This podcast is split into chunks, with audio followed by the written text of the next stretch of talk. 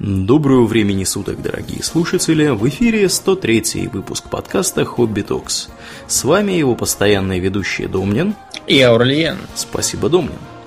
Итак, от темы, э, скажем так, что есть вообще такое наркота, мы переходим плавно к теме, э, кто ею торгует, вообще говоря, в мире. И, как известно, самый, кто у нас самый, самый, скажем так, какая самая известная национальность или страна, где производят... Это, разумеется, Мексика. Да, да. Вот, например, буквально э, позапрошлой ночью угу. гражданин Мексики Хакин Арчевальдо Гусман Лоэра по кличке Коротышка Гусман, э, судя по камерам наблюдения в его тюремной этой камере, встал и пошел в душ. А надо вам сказать, что в душах э, камер нет, ну, по этическим соображениям. Вот. И стал там мыться. Ну, по крайней мере, так решили надзиратели. А потом они заметили, что он почему-то уже два часа моется и моется. Что как-то странно.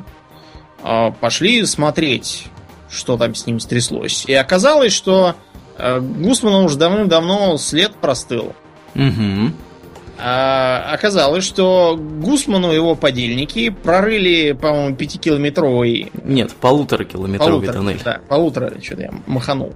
Полуторакилометровый тоннель э, с стройплощадки, заброшенной по соседству.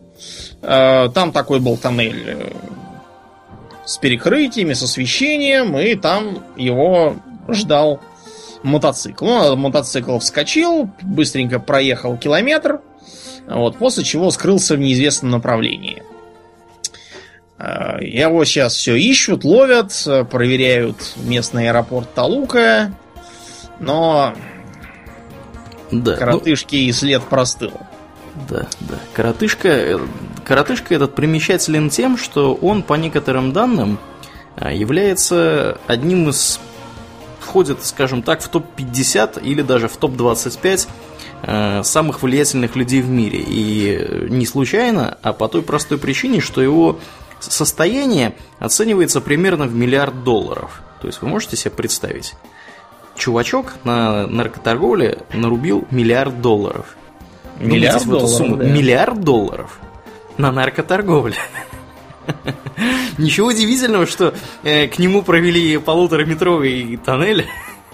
Прорыли. Могли, да, и, и пятикилометровый провести. Удивительно, что они поезд не пустили в этом тоннеле. Там, а очень легко могли. Дело в том, что картель Синалоа, который он возглавляет, э, занимает, наверное, наибольшую площадь, и с ним соперничать может только картель Лос Сетас, который, впрочем, по сути тоже креатура Синалоа. Потому что Лос Сетос это их бывшая служба безопасности, вышедшая на вольные хлеба. Вот э, они от северной границы Мексики доходят э, практически ну, до южного Тихоокеанского побережья страны. Их территория такая продолговатая дорога, по которой они везут наркотики. Угу. Но вообще, почему в Мексике вот так началось? В какой-нибудь Канаде не началось, в Испании не началось, а в Мексике началось. Начнем с того, что э, Мексика с самого начала своего существования была страной довольно проблемной, как и многие в Латинской Америке. Проблемной она является по социальным причинам. А, очень низкая грамотность, например, была вплоть до 60-х годов. Когда в 60-м проводили перепись, оказалось, что э, полстраны не ходило в школу вообще. Ни в какую. Э, многие люди, которые живут в глубинке, они очень плохо говорят по-испански. А по, говорят, по-каковски же они говорят, да? На местных индейских языках. О, ничего себе. Да, потому что страна как бы индейская, по большей части. Креолы это в крупных городах, там, в Мехико, а в сельской местности индейцы. Там, например, была такая знаменитая индейка, которая сама себе сделала кесарево сечение как-то раз. Mm-hmm. Кухонным ножом. Ничего и ничего, и выжил, и ребенок выжил.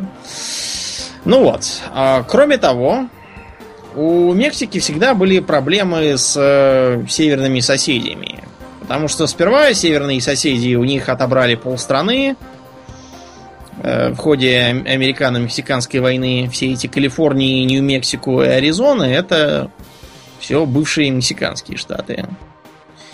Потом э, американцы поддерживали всякие там кровавые режимы у них, диктатуру Порфирио Диаса и тому подобное. Все это, разумеется, не, не за идею, а чтобы иметь экономические преференции.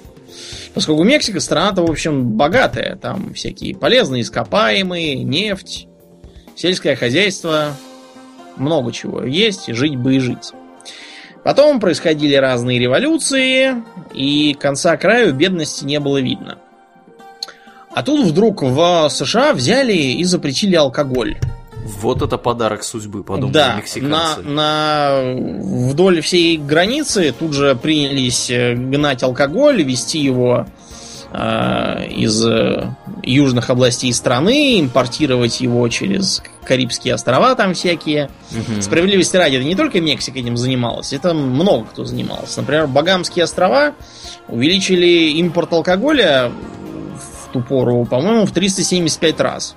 Ничего себе. Я на этих островах бывал, и я вам авторитетно заявляю, что там столько не выпьет просто никто. Там народу столько нету. Разумеется, все это везлось э, в США. По такой же схеме стали работать и многие мексиканцы. Кроме того, сухой закон породил определенный спрос на наркотики. Как мы уже говорили, тогда это была в основном марихуана, опиум, морфий. А тут как раз э, понаехали китайцы тогда в Мексику и заселили западное побережье. Они там очень быстро принялись выращивать опиум, э, ну, в смысле, выращивать мак и переделать его в опиум.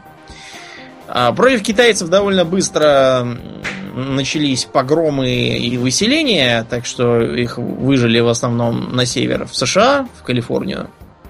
А вот мак остался, и сама идея того, что можно делать наркотики и вести на север, тоже осталась.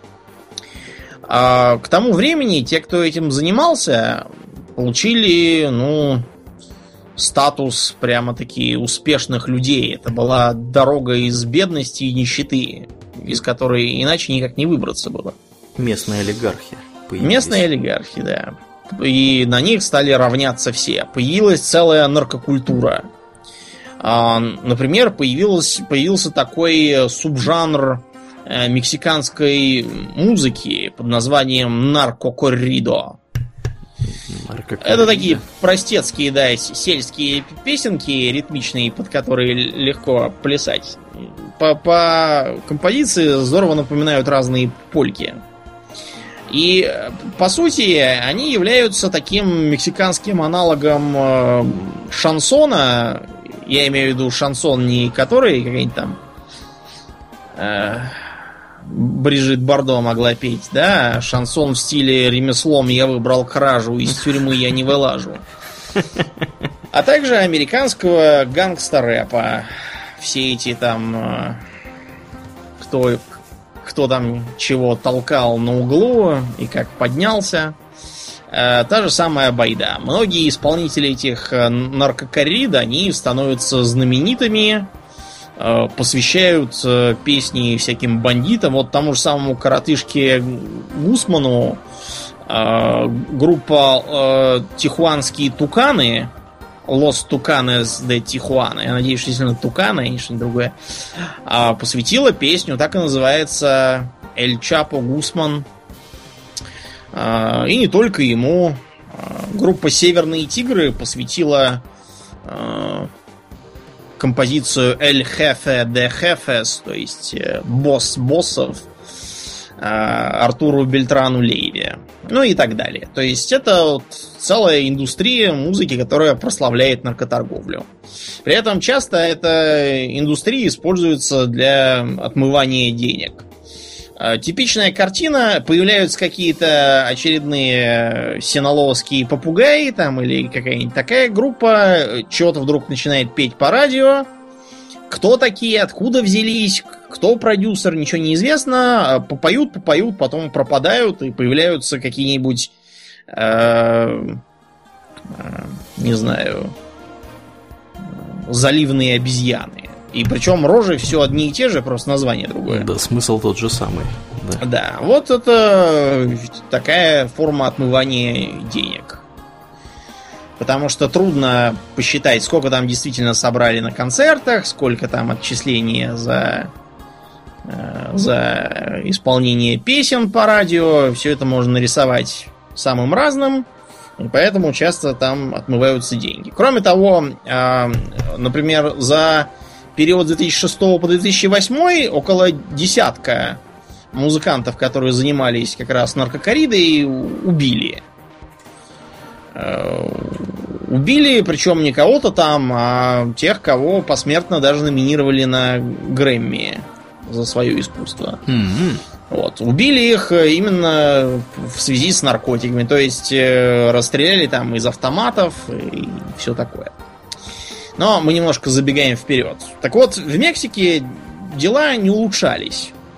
Потому что нестабильность оставалась, э, нестабильность на южных границах, той же Гватемале, только росла. Э, в Латинской Америке, южнее мексиканской границы, полыхали так называемые грязные войны вместе с операциями Кондор всякими. Это, если кто не знал, э, такие секретные кампании террора по истреблению коммунистов или тех, кто был похож на коммунистов. В Сальвадоре, например, под раздачу попали местные индейцы. Ну и не только в Сальвадоре. В Никарагуа тоже много кого из них убили. Потянулись беженцы. Э, беженцы шли на север. Часть ушла дальше в Соединенные Штаты часть осталась в Мексике. Благополучие это, разумеется, не прибавляло. И, наконец, к уже более современным временам, то есть к 80-м, к концу 70-х, начало 80-х, э, начался экономический кризис, который было решено а, побороть с помощью кредита от Всемирного банка. Кредит от Всемирного банка выдавался под залог выполнение неолиберальных мер в экономике. Ну, то есть... Ну, э, собственно, да. Обычно кредиты такого рода выдаются, э, ну, как сейчас, собственно, происходит, например, с Грецией, только там не МВФ, а Еврогруппа выступает э, кредиторами, выдаются под, под обещание навести везде порядок, сократить госрасходы, все сделать гораздо более эффективным, ну и, соответственно, Этим товарищам, я так понимаю, мексиканцам, было поставлено одним из условий э, бороться с наркоторговлей. Ну, для начала э, наркоторговля интересовала меньше, а интересовала в целом это сократить государственный сектор, приватизировать предприятия и банки, открыть э, границы для Э, американских товаров, э, заключить договор нафта, который давал свободное продвижение капитала и рабочей силы, понастроить макеладоры. Эм, макеладоры это такая подогонка, которая строится э, вдоль американской границы на мексиканской территории, где мексиканцы с утра до ночи шьют джинсы, галстуки какие-нибудь там, э, собирают э, тостеры, получают 3,5 копейки и работают по 12 часов. В случае чего эту макеладору можно без проблем закрыть, всех пинком под зад выкинуть, никаких там профсоюзов, никаких э, гарантий там и выплат, никаких не делается.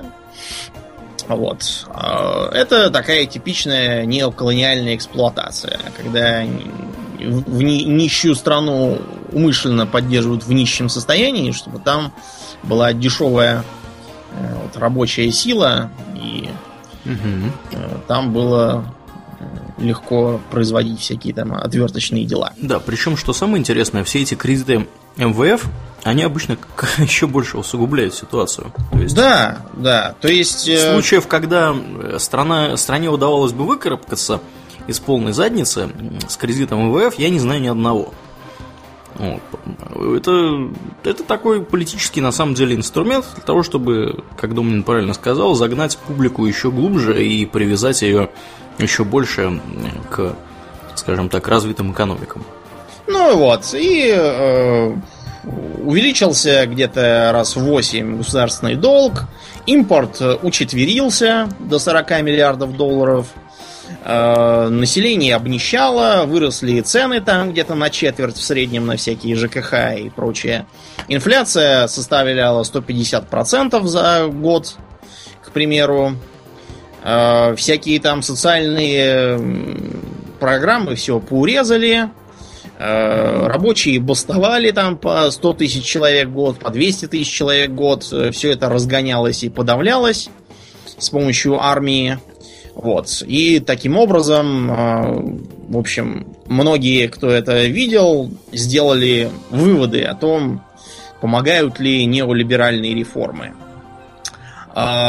Например, э, по идее, должны были это видеть и сделать выводы в Советском Союзе, который как раз тогда тоже был на распутье. А, подождите минутку, я выгляну в окно и скажу, сделали ли выводы.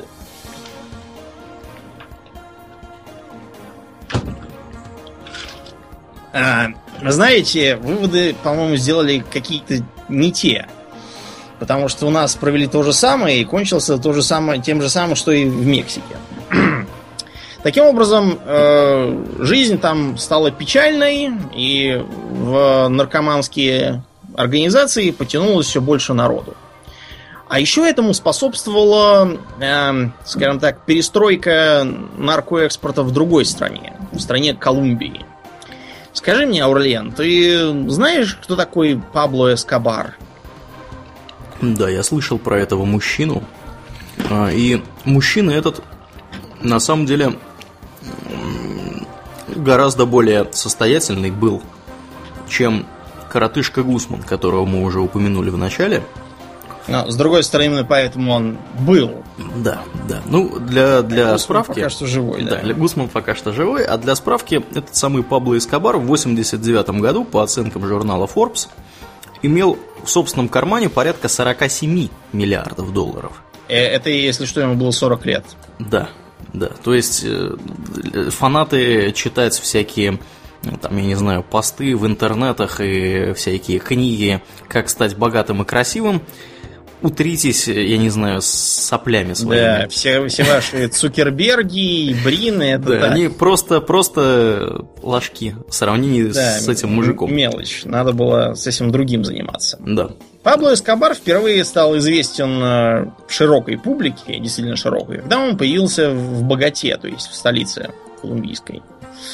А, Дело в том, что сам-то он был не из Богаты, а из э, города Медельина, где, скажем так, своя э, культура, отличающаяся от столичной. Медельинцы, например, друг друга называли земляками. А, И по всей стране их тоже под таким наименованием э, прозывают. В Богате э, Эскобар тут же полез в политики и даже добрался до Конгресса. Про него ничего путем не знали, кроме того, что такой вальяжный дяденька, который везде сорит деньгами и из которого просто лучатся амбиции. На вопрос, откуда у него столько денег, он говорил, ну вот сперва там, э, когда был маленьким, я вот продавал велосипеды, потом машины, и вот теперь занялся недвижимостью, строительством и всяким таким. Все это, разумеется, был наглый гон. Да. Начнем чем, с же, того, он- что- чем же он Домнин занимался на самом Ничего деле? он не продавал, ну то есть, да, продавал, когда удавалось угнать. Вот. Но вообще-то он с детства занимался воровством, угонами, э, воровал даже, говорят, надгробия с кладбища, сбивал с них э, имена и продавал обратно в похоронные конторы. Мгм. Продавал марихуану. Вот что интересно, он никогда не употреблял ни кокаин, ни другие наркотики. А марихуану курил вот как-то с детства. Почему-то к ней относился хорошо, а к кокаину он, он презирал кокаин как наркотик, и наркоманов тоже считал за нелюдей откровенных. А, Когда он чуть-чуть подрос, а, он собрал вокруг себя шоблу, принялся воровать машины и дербанить их на запчасти. Но потом он решил, что зачем геморроиться, что-то там угонять? Гораздо проще просто вытрясать с автовладельцев деньги за то, чтобы их машину не угоняли. А, и ничего не делать. Просто mm-hmm. существовать, так сказать. Еще позже он решил, что а почему бы не похищать начать людей? Да, и не за требовать... людей деньги больше дадут, чем за, чем за машины. машины. Угу. Таким образом он и прославился, потому что э, одно из похищений одного местного олигарха по фамилии Чеварио пошло плохо. Э, они хотели за него получить выкуп, но выкуп то ли не дали, то ли, то ли еще что-то пошло не так, так что они его просто удавили и выкинули на помойку. И немедленно прославились и стали народными героями, потому что этого Эчеварио страшно ненавидели местные бедняки. Так что банда Эскобара просто в открытую ходила и говорила, да, это мы его убили. Весь город пел и плясал, э, Эскобар сразу сделался авторитетом, при том, что он был еще совсем молодой, заметно моложе нас, например. Угу. И тогда Эскобар понял, в чем секрет хорошей жизни. Он, в чем э, сила, брат, понял Эскобар. Да, он стал опираться на бедноту, устраивая всякую благотворительность. Угу, строил дома, например. Да, к примеру. Они так и назывались. Кварталы Эскобара. По-моему, и до сих пор тоже так называются. И вот он повстречал э, гражданина смешанного происхождения. У него папа был немец, я так понял, из числа убежавших из Европы нацистов. Э, звали этого гражданина Карлос Ледер. Ледер был довольно интересной личностью сам по себе. Э, он, например, на пачках кокаина рисовал свастики видимо, в честь своего папы. Вот. Э, Еще он почему-то любил зеленые чернила и говорил, что это цвет наркобизнеса. Почему зеленый, непонятно. Видимо, Очень, цвет да, бабла. А, может и так. А может цвет листьев коки. Я, правда, не видал, не знаю, может у него листья какие-нибудь бирюзовые там, но неважно. А, он, кстати, тоже прославился не хуже Эскобара, по крайней мере, среди местных. Например, у него была необычная для той эпохи прическа с прямым пробором и такие средне длинные волосы. И с этой прической тут же стали щеголять все идущие к успеху пацаны. Прическа под ледера называлась. Они разделили обязанности. Эскобар покупал кокаин, а Ледер занимался его транспортировкой в США. Надо вам сказать, что транспортировать контрабанду, когда транспортируешь контрабанду, нужно э, балансировать между двумя крайностями. С одной стороны, понятно, что экономически эффективнее вести крупную партию. С другой стороны, эту крупную партию гораздо рискованнее вести. Ее проще заметить, ее труднее транспортировать. И ее будет гораздо обиднее потерять.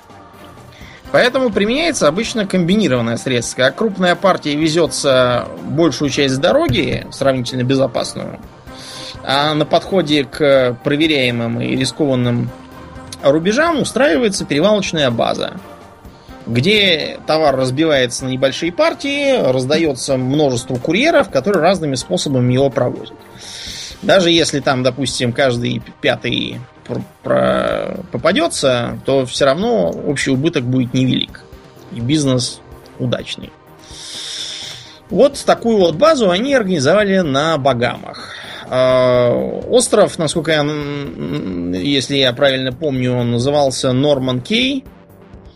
А, там были построены аэропорты, причалы, вышки охраны, Э, всякие там верфи, ремонтные ангары.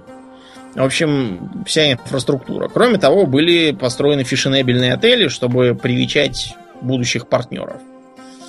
Э, партнеры попадались самые разные. Это был и э, сокамерник бывший Ледера, который возил в чемоданах марихуану одно время в США по фамилии Джанг. Это был бывший наркополицейский по фамилии Уорд, его там посадили. Он в Доминикану убежал, но его и там нашли. А вот со временем Эскобар решил, что просто так покупать у производителя кокаин невыгодно, поэтому он э, вошел в джунгли и понаделал там предприятий.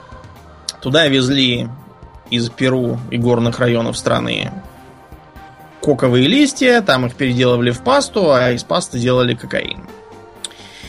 А, поняв, что одному ему будет трудно, он собрал остальных крупных игроков и в 1977-м создал так называемый Медельинский кокаиновый картель. Вот, видимо, с этой поры слово картель и вошло в обиход для организации кокаиновых дельцов. А на волне успеха он полез в политику. У них был такой принцип серебром или свинцом. Догадываешься, почему, Аурлиен? Ну да, если не берешь взятки, получишь пулю. Ну вот, да. Таким образом они и действуют. При этом, что интересно, э, Эскобар не брезговал и сами убивать разных там стукачей, информаторов и тому подобных. Э, что вообще обычно не характерно для бандитов, которые стараются поменьше подставляться. И на волне успеха он двинулся в столицу, в Богату. Э, стал депутатом. Ну как, не совсем депутатом, он стал чем-то вроде такого э, зама депутата, который голосует за конгрессмена во время его отсутствия. Это на самом деле такой просто способ так сказать, э, стать прокси-депутатом. То есть, как бы голосуют не совсем, не совсем за тебя, а за более солидного политика, но этот солидный политик сидит у себя на даче, ты ему платишь бабки определенные, а сам вместо него заседаешь в парламенте. Но вот в богате э, Эскобар заметил, что такой популярности, как в Медельине, к которой он уже привык, где ему сходило с рук все, потому что его беднота просто готова была носить на руках. В богате у него ничего подобного не было, потому что, эм, во-первых, он был медельниц, то есть земляк это такая деревенщина для столичных богатцев. А во-вторых, там никаких домов он не строил, а его знали как непонятного какого-то бандита, лезущего в политике. А, у него начались проблемы, из парламента ему пришлось уйти, Э, и хуже того, начались разговоры о том, как бы достичь соглашения с США об экстрадиции. Экстрадиция это что, Аурлиен? Экстрадиция это выдача преступника другому государству, в котором, собственно, Вообще, его обвиняют. Да. Обычно экстрадиция, допустим, если я совершил преступление в одной стране, потом вернулся домой, то по просьбе этой страны меня могут выдать и судить там по местным законам. Э, у нас, например, Россия никого не выдает, потому что у нас Конституция запрещает это. Угу. А почему Аурлиен э, этого Эскобара или там других наркобандитов, которые в США сроду не бывали никогда, должны выдавать туда, если они преступления совершают дома у себя? Я так понимаю, США вообще считают, что у них вся их территория это весь мир, то есть их юрисдикция распространяется на всю поверхность планеты. А есть такое, да, есть такое, но в данном случае тут есть такой логичный, в общем, аргумент того, что из тюрьмы в США бандиту будет гораздо труднее вести свои дела. А тюрьма в каком-нибудь там Медельине или он в Мексике, это дело ненадежное что позавчера убедительно показал коротышка Гусман. Из такой тюрьмы гораздо проще контролировать бизнес, и там можно очень здорово устроиться. Когда мы про Гусмана еще будем рассказывать, я вам объясню, что я имею в виду. А, поэтому из политики пришлось ему уходить и вообще постараться притаиться. При этом а, его подельники, тот же самый Карлос Ледер, они притаиваться не хотели. Дело в том, что Ледер к тому времени уже успел нарушить одно из важных правил наркоторговца. По-английски оно звучит как Don't get high on your own supply. Подсел. То есть, проще говоря, да, не употребляй свой товар. Ледер подсел на кокаин и принялся творить какую-то несусветку. А, он, например, рассказывал по всяким э, официальным сборищам и рассказывал, как он пожертвовал 5 миллионов или сколько там миллионов а, на избирательные кампании либеральной партии. Когда вообще-то от него требовалось, наоборот, помалкивать о том, что он кому дает. Иначе эту либеральную партию сразу замазывало как э, наркоставленников. Так что с политикой дело не удалось, и Эскобар, видя, что э, соглашение вот-вот уже будет достигнуто, э, решил обратиться к террору. Угу. И с он кого создал... же он начал? Ну, он начал с того министра юстиции, который его выпихнул из э, Конгресса по фамилии Бания. Угу. Бани этот как-то раз ехал на машине, и тут подъезжает мужик, достает автомат и решетит эту машину насквозь. А, Бания погиб на месте. Чтобы не ограничиваться одним министром, Эскобар создал специальную группировку под названием Los Extraditables. И они стали терроризировать всех чиновников, там, полицейских, выборных деятелей. Э, Причем даже не обязательно таких, которые активно боролись против наркоторговли. Если, э, например, кого-то из его товарищей, того же Ледера, выдавали в США, или проводили какие-нибудь рейды, он отдавал приказ уничтожать э, местных каких-нибудь судей, или депутатов, или начальников полиции, или еще что-нибудь, еще кого-нибудь такого. А при этом под удар постоянно попадали абсолютно левые люди. Э, проводились взрывы, э, киллеры стреляли прямо сквозь толпу из автоматов. Э, убивали всех, и этих самых и кандидатов в президенты, и выбранных мэров, взрывались самолеты. Например, вот будущий президент по фамилии Трухильо как-то раз вдруг взял и отложил свой вылет на самолете. Вместо него самолет полетел с сотней пассажиров. Ну и взорвался. Оказалось, что его заминировали. А помимо полицейских рейдов, на Эскобара ополчились и обычные люди. А, они создали такую организацию под названием Pepes, а, которые поставили целью уничтожить его картель. Добраться до самого Эскобара Пепес не могли. А, поэтому они принялись э, убивать всех, кто был как-то связан с наркокартелем, там, кто продавал, или кого видели вместе с ним. В общем, без разбора убивали всех подряд, да, кто и, попался. И убивали порядка 300 человек. Да, им удалось довольно здорово ослабить картель. А, Эскобар решил, что пора взять тайм-аут и согласился на а, скажем так, согласился сесть в тюрьму, но только на своих условиях. Во-первых, в тюрьму сажали за какую-то там ерунду, за неправильный переход улицы или что-нибудь в этом духе. А все наркодела сразу амнистировались. Во-вторых, тюрьму для себя Эскобар построил сам. Как ты думаешь, Аурельян, хороший он построил тюрьму? Я думаю, он курорт построил, думаю. Да, он построил настоящий дом отдыха, назвал его Ла Катедраль, то есть э, собор.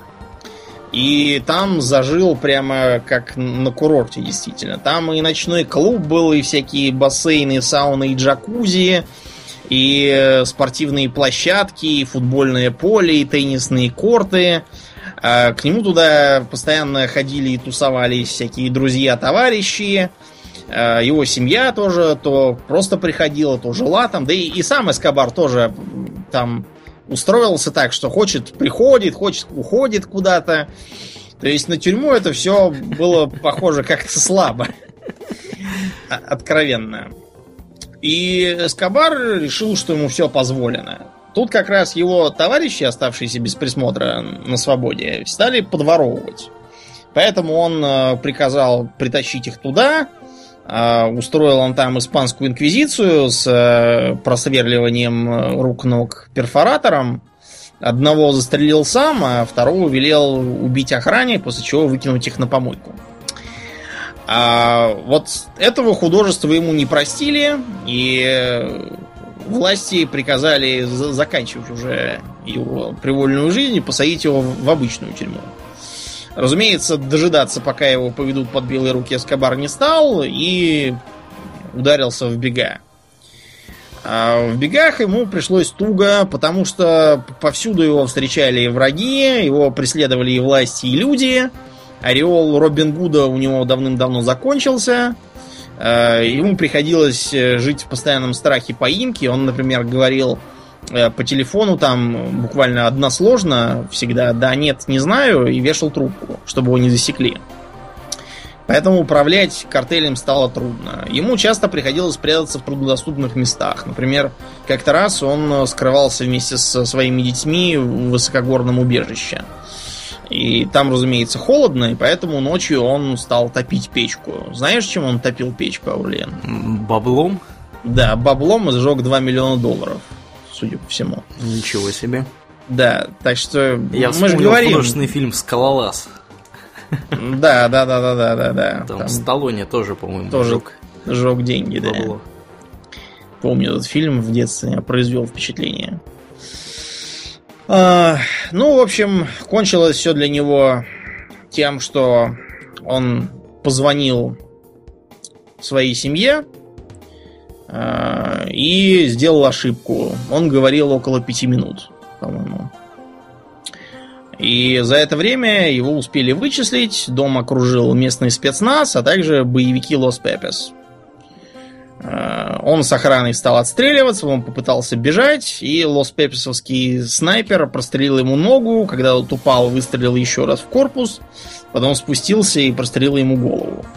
После чего все сели на корты рядом с трупом и принялись фоткаться и веселиться.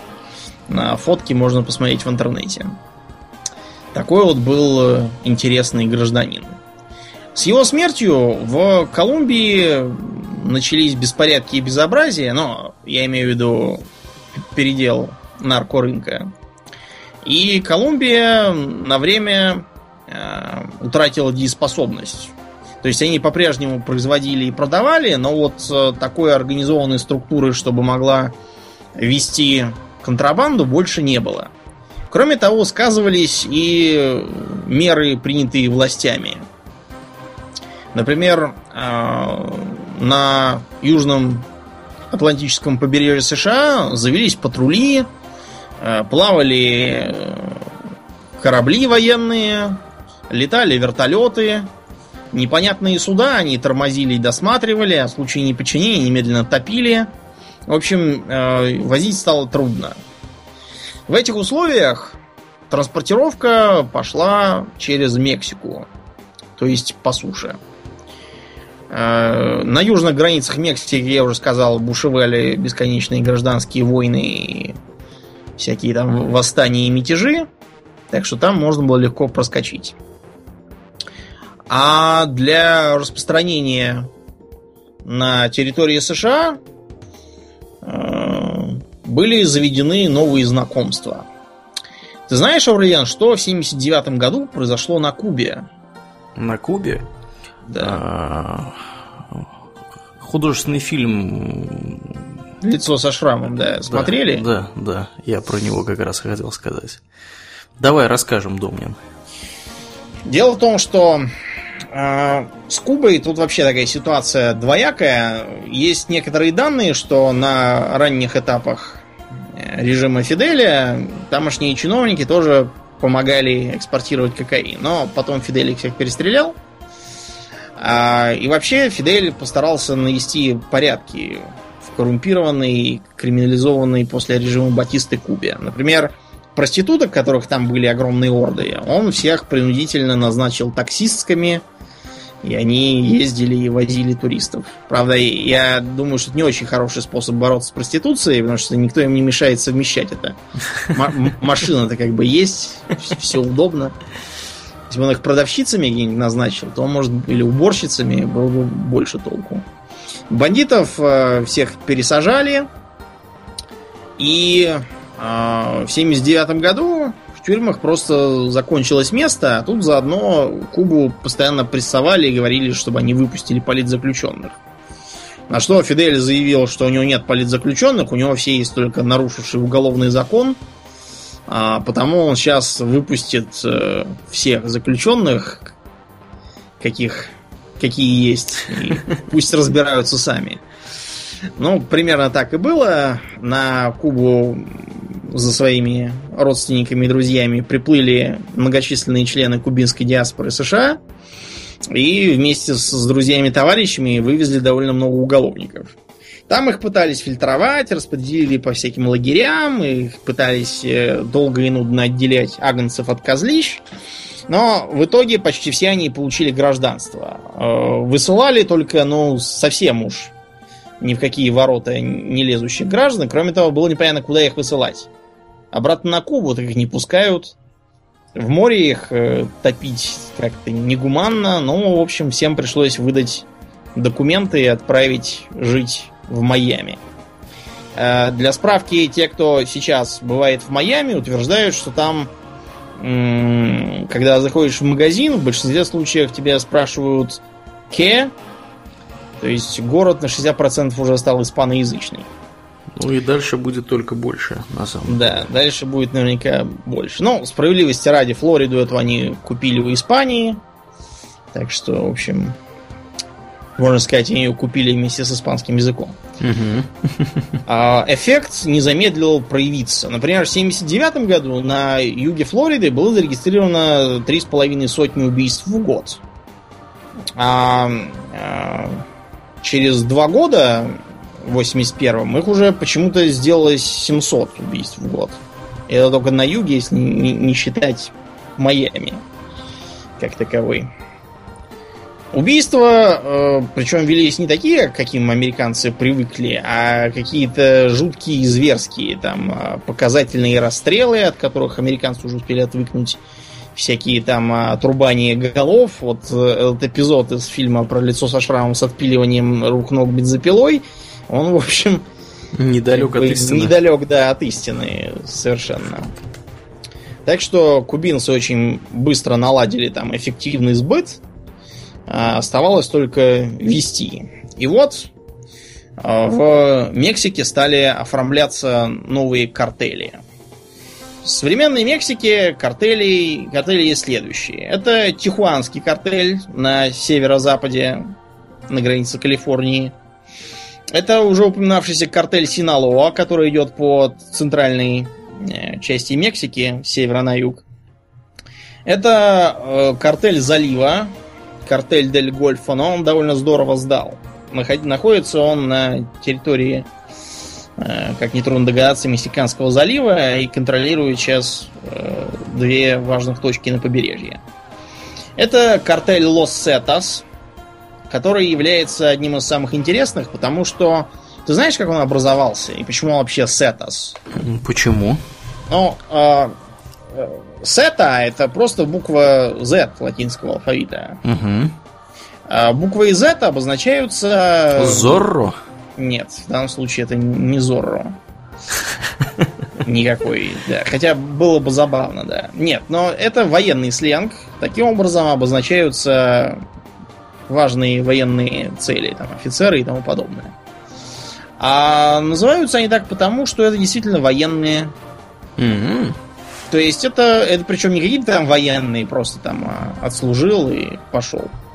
Это, между прочим, спецназ. Это бывшие члены аэромобильной группы специального назначения э, и военно-морской группы спецназа. То есть это э, ВДВ и морпехи. Да, кроме того, военнослужащие из Гватемалы там еще засветились, Да. по слухам, опять же. Причем, опять же, не какие-то там погранцы, а серьезные люди, которых зазвали на большие деньги на серьезную зарплату. Мгм. А военные не сами в это влезли, их как раз заманили в картель Синалоа, чтобы те помогли им в конфликтах. Но потом военные вошли во вкус, построили собственную структуру, причем структура у них так и осталась военизированной э, вертикаль командования и захватили практически все Атлантическое побережье Мексики.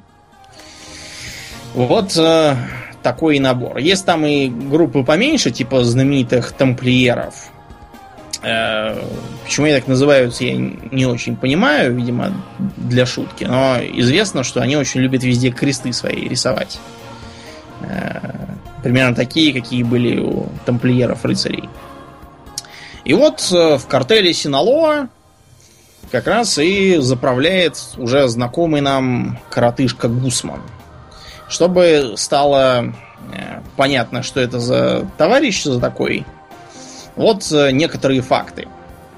В начале 90-х у Гусмана сложилось сложился такой триумвират с двумя другими бандитами господином Пальма и еще там каким-то. И очень быстро они вошли в конфликт с тихуанцами.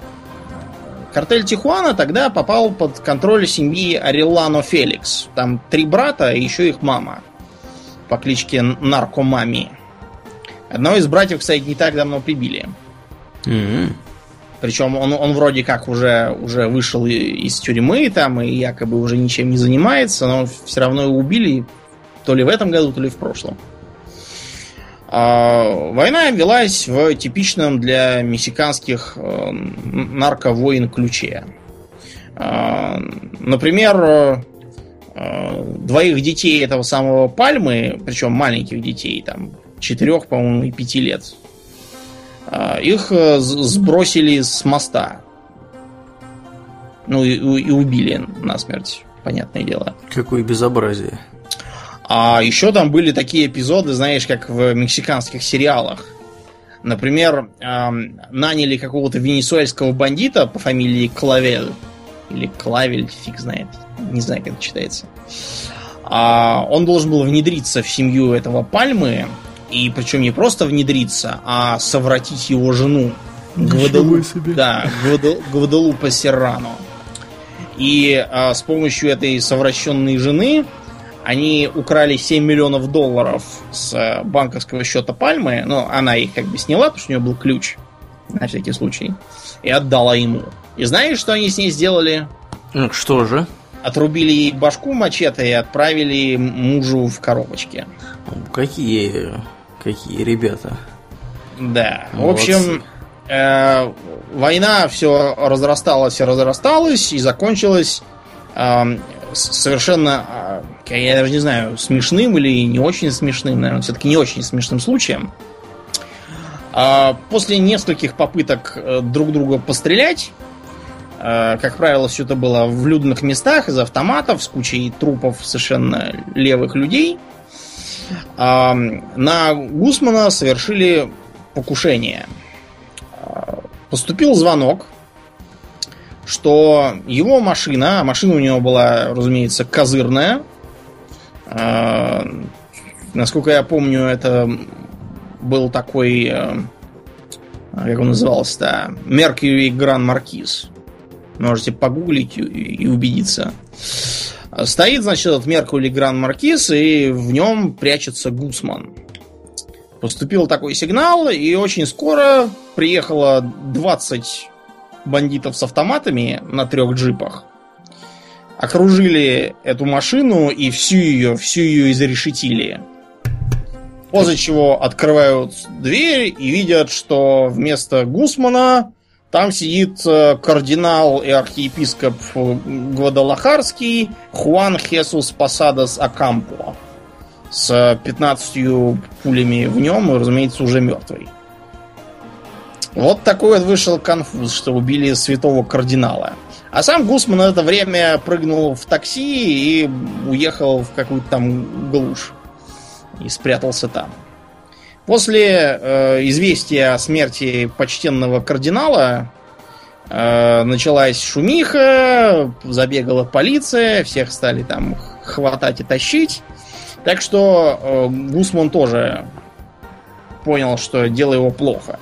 До этого широкой публике Гусман был совершенно неизместен. А тут везде поразвешали его физиономии, постоянно крутили э, по ящику, обещали награду э, за его поимку. Так что он подготовился, повстречался со всеми своими товарищами, раздал им денег на мелкие расходы и на заботу о его семье, выдал необходимые распоряжения, а сам решил слинять подальше с фальшивым паспортом. Э, целью он выбрал Гватемалу. Подкупил тамошних погранцов, заехал на ее территорию, но оказалось, что погранцы деньги-то взяли, но его все равно сдали. Так что, да. Причем, кстати, взятку знаешь, он какую им дал? Миллион двести тысяч долларов. Всего-то? Да, вот если бы дал 3 миллиона, может быть, тогда бы его не сдали, но...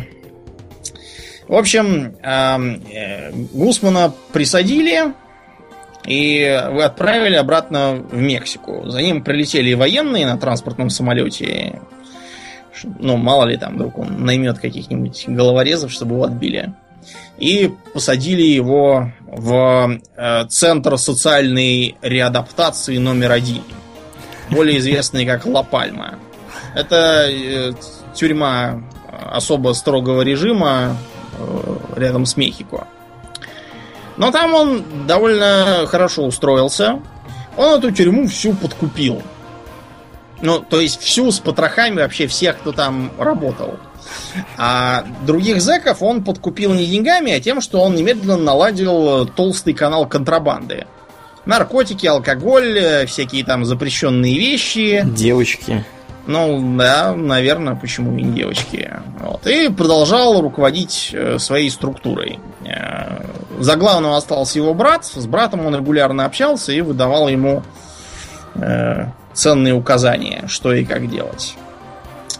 А пока он сидел, он сделался миллиардером и занял десятое место в списке самых богатых людей Мексики. А, занялись также метамфетамином. А, построили всякие там склады и транспортировочные центры. Возили наркотики на грузовиках, на самолетах и черт знает на чем еще. А, в тюрьме ему сиделось хорошо, но тут он прослышал, что э, в США на него уже тоже собрано уголовное дело, и даже его вроде как заочно осудили за импорт наркотиков и отмывание денег. И э, получалось, что его могут тоже экстрадировать, потому что Верховный суд э, постановил, что его надо отправить в Америку. Там, понятно, он не мог никого подкупить и жить как во дворце, чтобы ему тюремщики приносили на подносах текилу и еду, э, чтобы ему приносили чемоданы с деньгами, как докладывали потом. Э, так что он решил бежать. Он, опять же, еще одним чемоданом всех подкупил. И 19 января 2001 один из тюремщиков открыл ему дверь а, и посадил его в таратайку, в которой возят белье. Ну, знаете, такие в отелях есть, и в тюрьмах, соответственно, тоже. Покрыли его простыней какой-то и повезли. А, довезли его до главного выхода, а, посадили в багажник машины и увезли из города. Так он и слинял. Вот. Э, после этого вся тюрьма села сама, из тюремщиков превратилась в заключенных, потому что началось расследование и стали выяснять, каким образом он так здорово жил и как он так легко убежал. Но это все мало помогло его поимке, потому что он, как оказалось, подкупил не только тюрьму, но и всю окружную полицию, чтобы она сутки ничего не делала и дала ему возможность э, поубежать э, подальше. Вот такой вот замечательный гражданин. А дальше он э, уехал в горы, там скрывался то в одном месте, то в другом. Его несколько раз пытались поймать, но всякий раз оказывалось, что из э, дома, где он сидел, э, ведет целая сеть туннелей.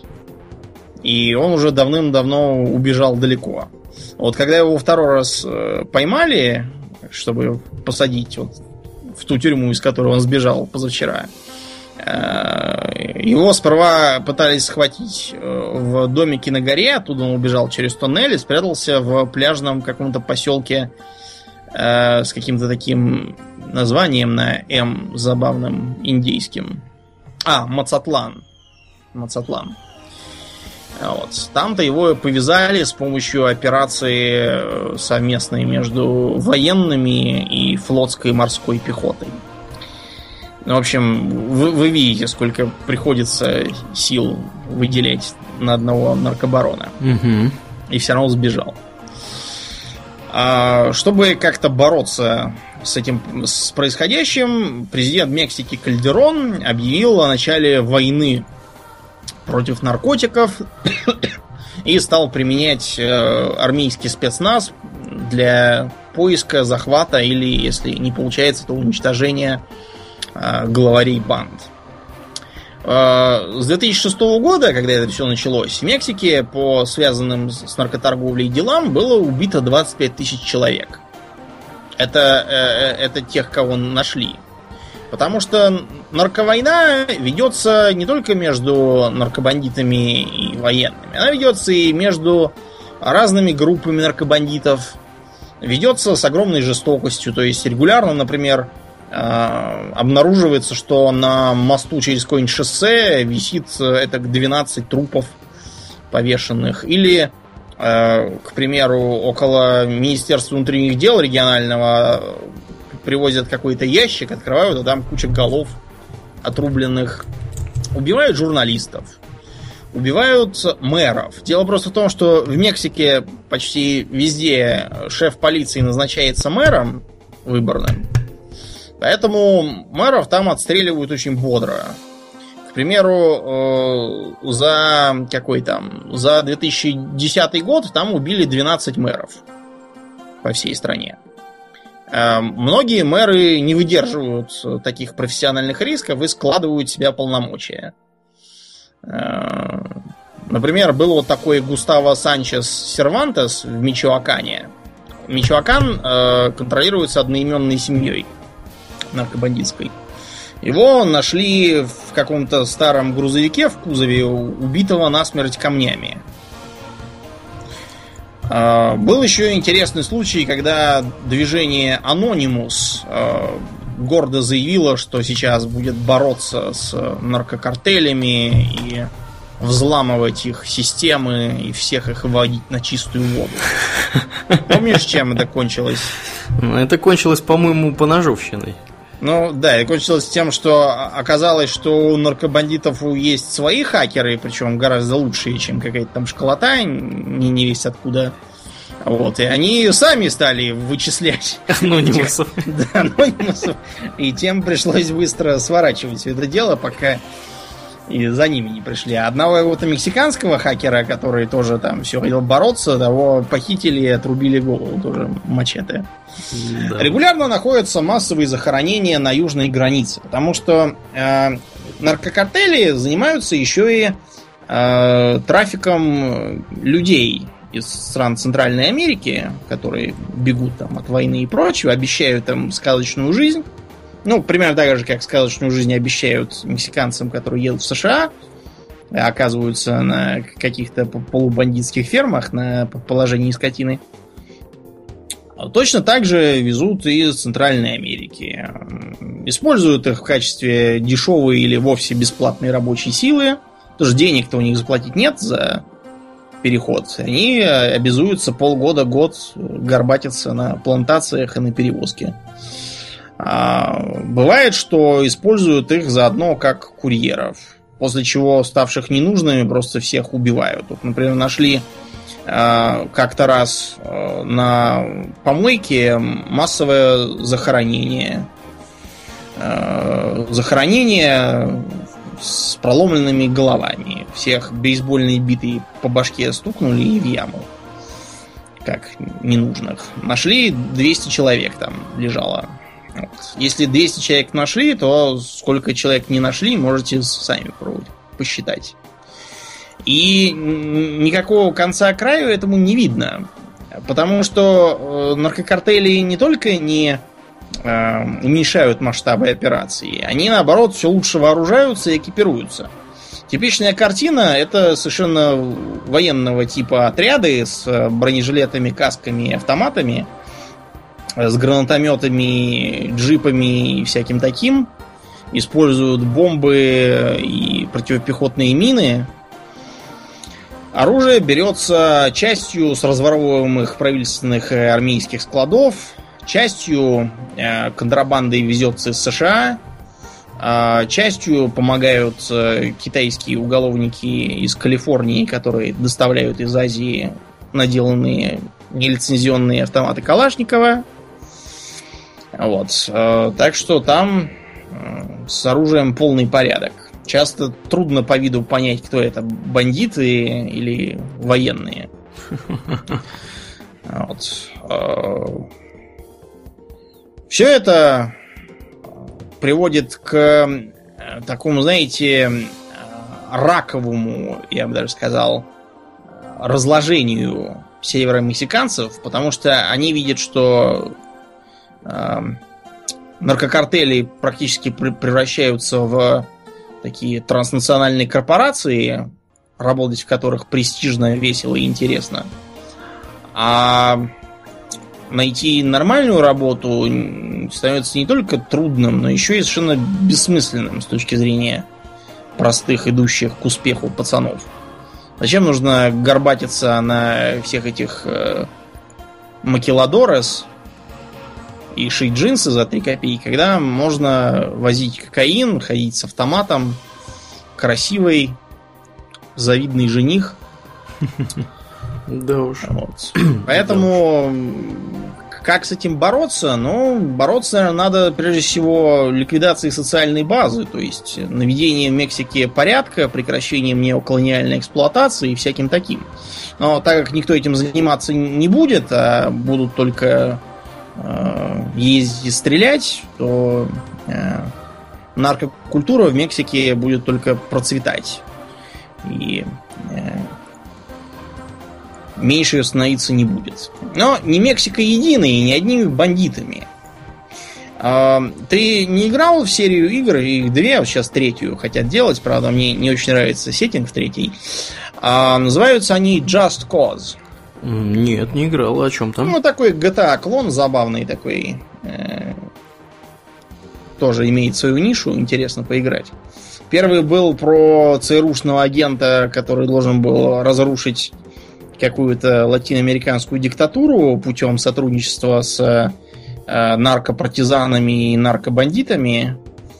А вторая была про юго-восточно-азиатскую страну, подозрительно похожую на Индонезию, где все тот же самый ЦРУшник должен был свергнуть плохого диктатора, э, работая вместе с наркомафией какими-то местными этническими террористами и красными партизанами. А, новая часть будет про какую-то средиземноморскую страну, подозрительно похожую на Грецию. Да. Которую тоже надо будет спасать от какого-то злого тирана. Так вот, игры называются не просто так, это такая фига в кармане, как и, как и весь игровой сеттинг. Потому что Just Cause это такое кодовое обозначение вторжения американской армии в Панаму в 89 году.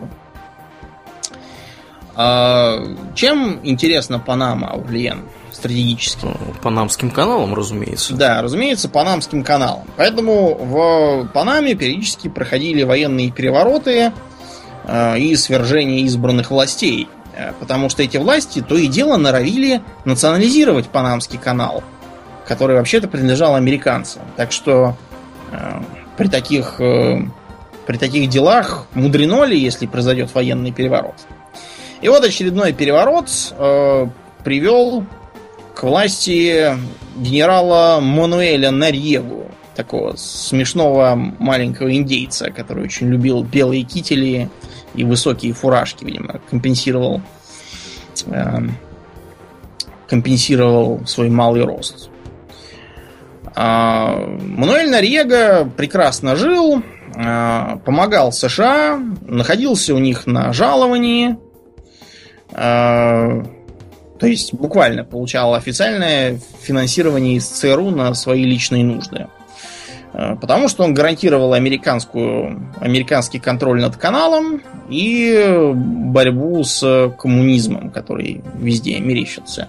Кроме того, Панама граничит с такой страной, как Никарагуа, в которой долго шла гражданская война между правительством Даниэля Артеги, того, который опять сейчас там командует, и так называемыми контрас, куда входили все фашисты, э, наркобандиты, индейцы, социалисты, в общем, все, кто был недоволен, всех финансировали США.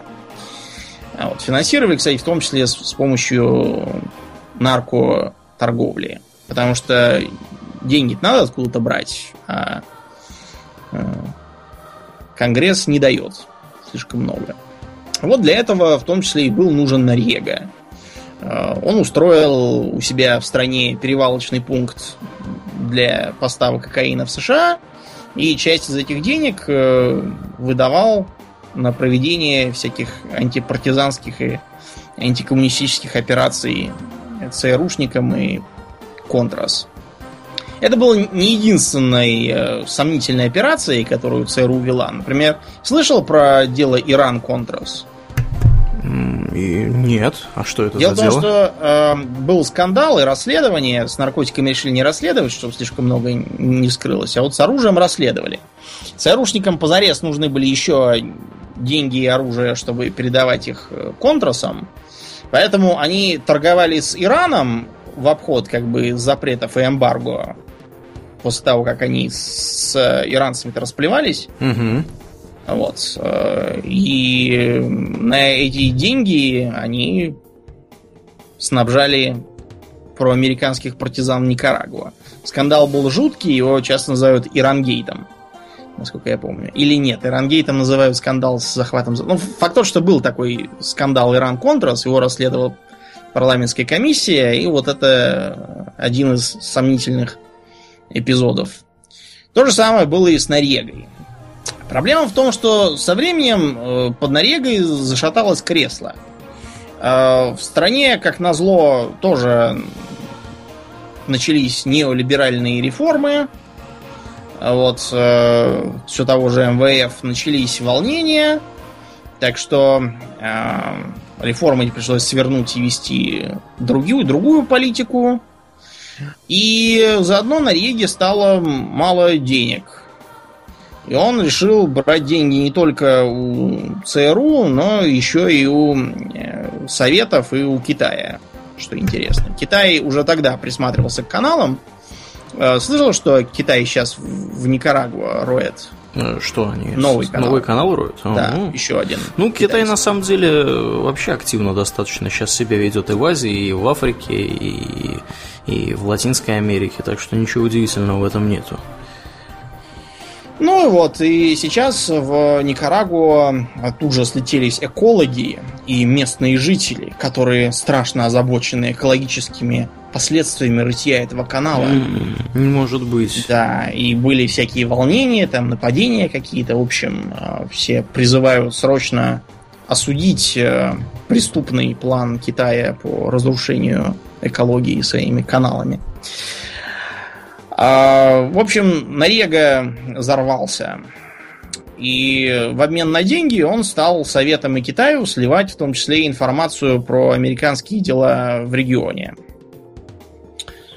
А, и по странному стечению обстоятельств, как раз тогда американцы вдруг узнали, что Нарега-то на самом деле не демократический лидер, а тоталитарный диктатор.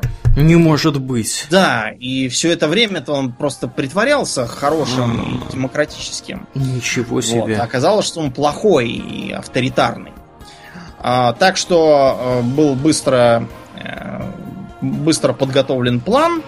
А, вывезли членов семей военнослужащих с американских баз э, в Панаме обратно. Вот, и приплыл Э, шестой флот. 5000 панамцев убил, 25 тысяч оставил бомжами. А Нарегу, пытавшегося где-то там прятаться в, то ли в чем-то посольстве, а, по-моему, в посольстве Папской области вроде как. Вот. Но его оттуда все равно извлекли а, и отдали под суд. А нового, новое руководство страны приняло присягу на американской военной базе. Я уж не знаю, на чем она там при, присягала. На, на Библии или на, на уставе американской армии, на руководстве ЦРУ по ведению подрывной деятельности. Вот. А Нарегу волокли под суд. Ему сперва влепили в Америке э, как, какой-то там был приговор, то ли 8 лет ему дали, то ли еще что-то за, нарко, за наркоту. Потом э, его экстрадировали в Испанию или... Э, нет, его экстрадировали, по-моему, во Францию. И во Франции ему влепили еще 20 лет за э, отмывание денег. А когда он и это отсидел, живучий старик оказался, а, его экстрадировали обратно в Панаму и влепили там ему еще лет 20.